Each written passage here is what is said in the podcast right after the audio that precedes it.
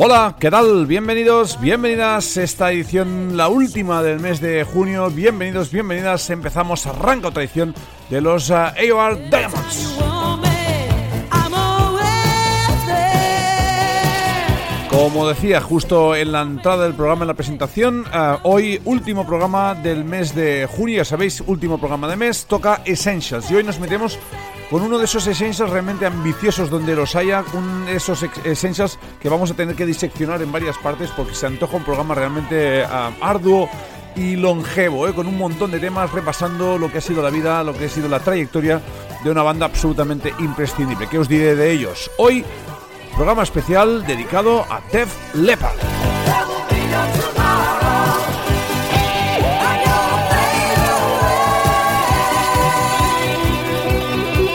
Vamos a repasar absolutamente todo, desde sus eh, comienzos a finales de los 70 cuando todavía no se llamaban Def Leppard, hasta, pues bueno, pasando por eh, todos los álbumes que han, que han publicado hasta la fecha, todos los momentos, todas las anécdotas, todas las incertidumbres, la crisis, el éxito en masa, en, tromba diría yo, y todo aquello que ha ido siendo la vida eh, de una banda que para nosotros, insisto una vez más, ha sido imprescindible. Def Leppard hoy, por cierto, una banda que viene a visitarnos en el marco del Rockfest en tan solo unas semanas y por cierto ese es el motivo por el cual les dedicamos hoy el Essentials. En fin, sentiros cómodos eh, como en casa porque va a ser un programa realmente muy extenso con mucha cosita, con mucha matraca.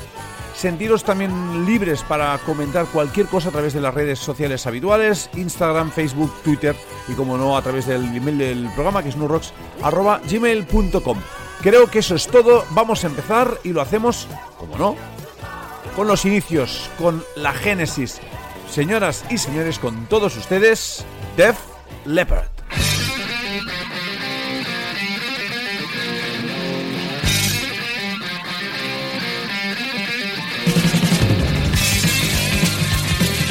Podríamos ah, citar el comienzo oficial de la banda en 1977, una banda llamada Atomic Mass fundada por Rick Savage, Tony Killing y Pete Willis.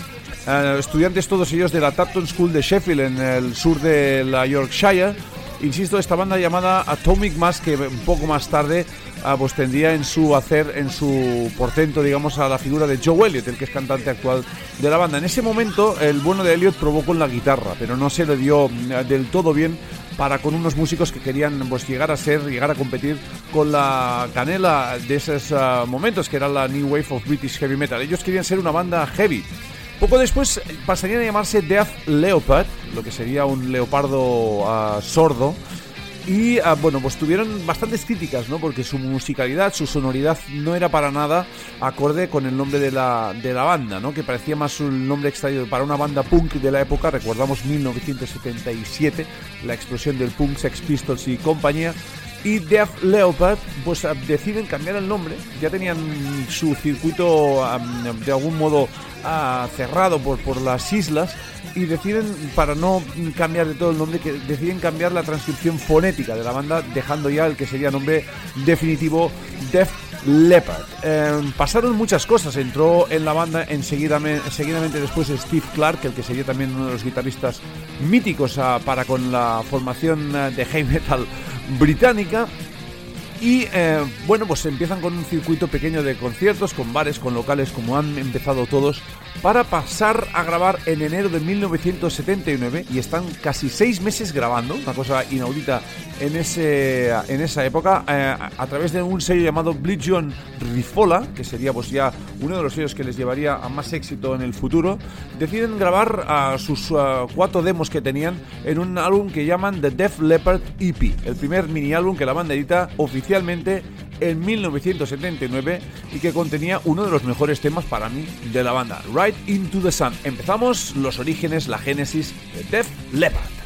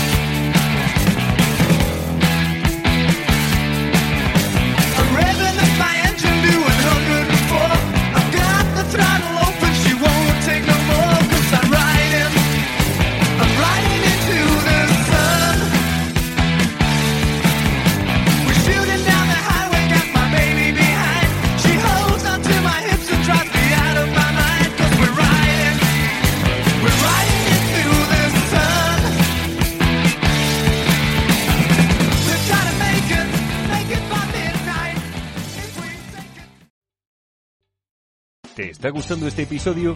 Hazte fan desde el botón Apoyar del podcast de Nivos.